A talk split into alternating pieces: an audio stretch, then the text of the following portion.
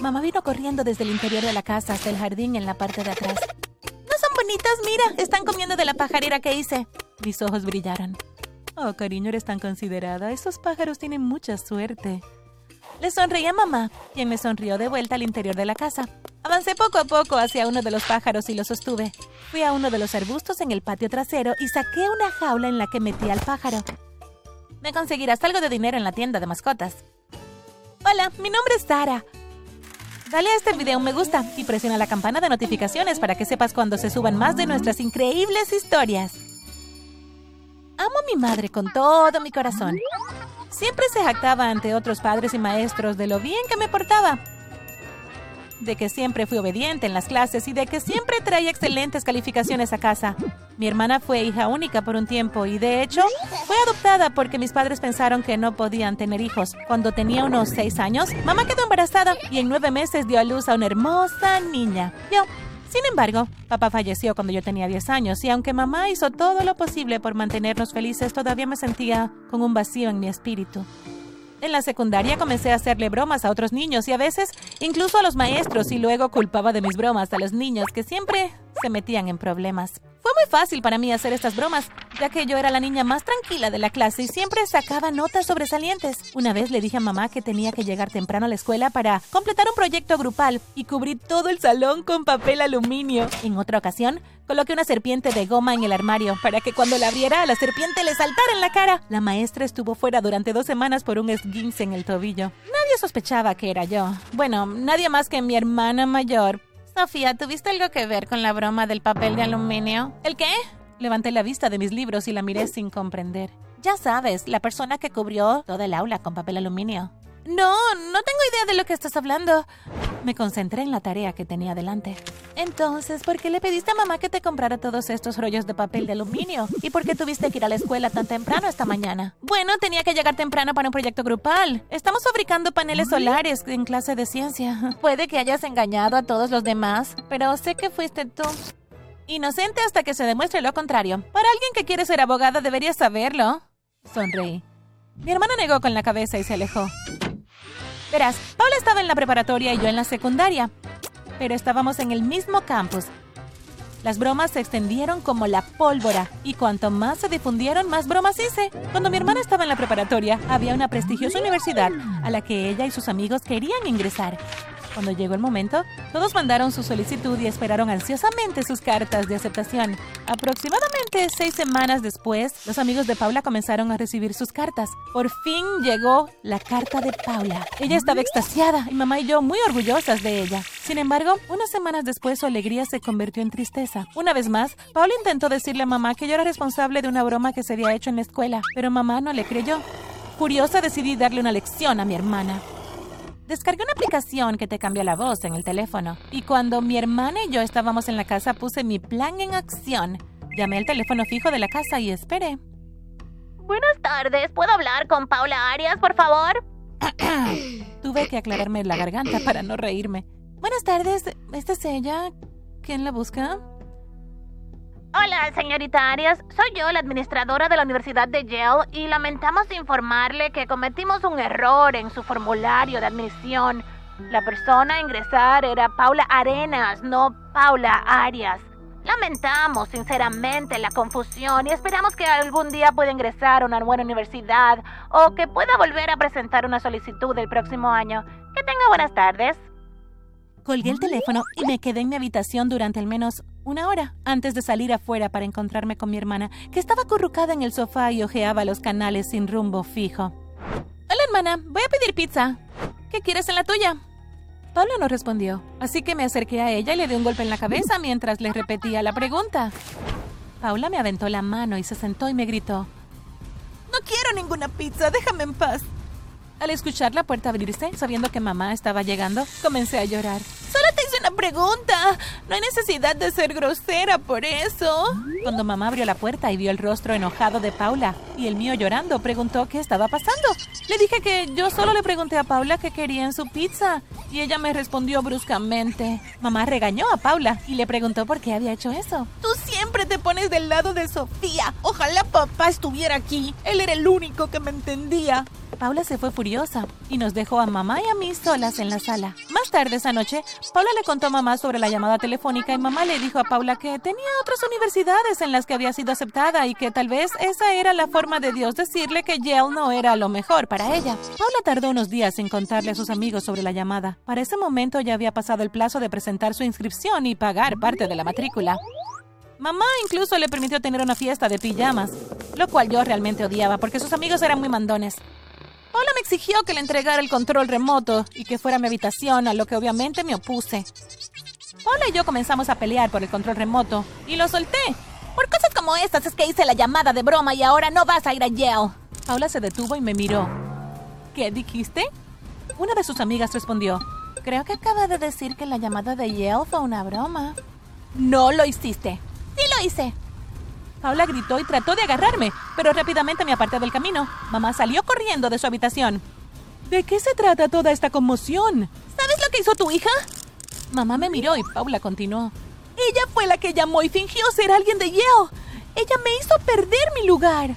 Paula, tienes 17 años. Podrías haber llamado a Yale para averiguar el por qué. Perdiste tu propio lugar porque no hiciste un seguimiento. No culpes a Sofía. Le saqué la lengua a Paula cuando mamá no estaba mirando. Mamá, ¿puedo ver televisión en tu habitación? Paula está siendo mala conmigo. Seguro, cariño. Sonreí y me fui a la habitación de mi mamá. Salté a su cama y encendí la televisión mientras mamá interrogaba a Paula. Finalmente, Paula ingresó a una universidad comunitaria, aunque no creo que me perdone nunca por lo que hice. Una vez que entré en la preparatoria decidí aumentar mis bromas, solo un poco, ya que en la secundaria los profesores no eran muy sabios que digamos, pero los estudiantes no eran tan ingenuos. En la cafetería, mientras pasaba detrás de una de las chicas llamada Becky, le tiré puré de papas a otro estudiante, Ryan. Ryan pensó que había sido Becky, y aunque ella lo negó, Ryan vertió su jugo sobre la cabeza de Becky, lo que inició una pelea de comida en la cafetería. Uno de los amigos de Becky le dijo al director que yo fui quien le tiró la comida encima a Ryan. Luego Becky les dijo a sus padres y sus padres quisieron reunirse con mi mamá al día siguiente en la oficina del director. Una vez que me senté en la oficina del director, le lloré a mi mamá y al director y les dije que Becky me había estado molestando desde el comienzo del año. Les dije que Becky me grabó en video mientras estaba en la ducha después del gimnasio y que ella dijo que si no hacía lo que me decía, publicaría el video en internet. Ese día merecía un premio Oscar. Cuando salí de la oficina del director, Becky estuvo castigada durante un mes y tuvo que ayudar a limpiar la cafetería durante dos semanas en la escuela. Yo, por otro lado, fui al centro comercial con mi mamá y compré un lindo atuendo nuevo. Mamá lamentó mucho que yo hubiera tenido que pasar por esa terrible experiencia con Becky. En la preparatoria me esforcé por sacar buenas calificaciones, ya que amaba los cumplidos que me daban mis maestros, y eso también me mantenía entre sus favoritos como si fuera la estudiante perfecta. Una tarde, después de recibir los resultados de una prueba en la clase de inglés, mis ojos se abrieron de la sorpresa cuando me di cuenta de que obtuve una B. Señorita Suárez, ¿es posible volver a hacer esta prueba para obtener una A? Lo siento, Sofía, pero esa nota es definitiva. Mi carga de trabajo es demasiada, y si te doy la oportunidad de rehacer la prueba, muchos otros estudiantes querrán esa misma oportunidad. Lo siento, solo trata de esforzarte un poco más. La miré con enojo mientras recogía sus pertenencias y salía. Estaba furiosa. ¿Cómo se atrevía a rechazar mi derecho a conseguir una A? Tuve la oportunidad de hacer la mejor broma de la vida. Fue nuestro show anual de Halloween donde la señorita Suárez era la anfitriona. La tarde antes del espectáculo, recogí lagartijas y las solté en un frasco con agujeros. Llegué temprano al set y subí la escalera para poder estar sobre el escenario. Ni siquiera esperé hasta que pasaran 15 minutos cuando dejé caer una lagartija sobre la cabeza de la señorita Suárez, luego otra y otra. No fue hasta que la quinta lagartija cayó y se metió en su escote que la maestra comenzó a bailar y a gritar tratando de sacar a la criatura escamosa de su blusa. La mayoría de los niños se echaron a reír y el profesor de música, el señor Juárez, trató de ayudarla, pero su pierna se atascó alrededor de las luces del escenario y se cayó. Me arrastré desde lo alto del escenario hacia la multitud. Los siguientes minutos fueron caóticos, ya que hubo que llamar a una ambulancia para la señorita Suárez, ya que su pierna estaba torcida en una posición muy incómoda. Otra maestra tuvo que prepararse de inmediato para ocupar su lugar. Una vez que todo se calmó, el director se dirigió a la audiencia. Buenas noches, padres, profesores y alumnos. Lo que pasó esta noche es muy lamentable y creo que fue una broma que llegó demasiado lejos. Esto se investigará a fondo ya que nuestro auditorio se equipó recientemente con cámaras de seguridad. ¿Qué? Pensé para mí mientras miraba hacia arriba y noté que las cámaras me miraban. Nuestros maestros y estudiantes han trabajado duro en este show de talentos, así que disfrutemos el resto de la noche. Si alguien me necesita, estaré en mi oficina revisando las cámaras de seguridad. Salí del auditorio sin que me vieran. Necesito llegar a la oficina antes de que lo haga el director. Corrí a través del área de picnic de la escuela y hacia el edificio de administración. El edificio estaba a oscuras y empujé la puerta, encantada de ver que estuviera abierta. Pude llegar a la oficina del director y sentarme en su silla cuando se encendieron las luces y el subdirector abrió la puerta y me miró. Ella estaba en el teléfono. Señor, su plan funcionó y no podrá creer quién está detrás de todo esto. La subdirectora me ordenó que me sentara en la silla fuera de la oficina del director. Unos minutos más tarde, el director llegó con el frasco de lagartijas en la mano y me hizo pasar a su oficina. Señorita Arias, me sorprende que sea la culpable detrás de todo esto. Abrí la boca para responder, pero él levantó la mano para detenerme. Si mandamos a analizar este recipiente para huellas, ¿estarán sus huellas en el frasco? Y antes de responder, sepa que su respuesta tendrá consecuencias. El director dejó el frasco en su escritorio. Suspiré profundamente. Sí, mis huellas estarían en el frasco. El director miró hacia la puerta.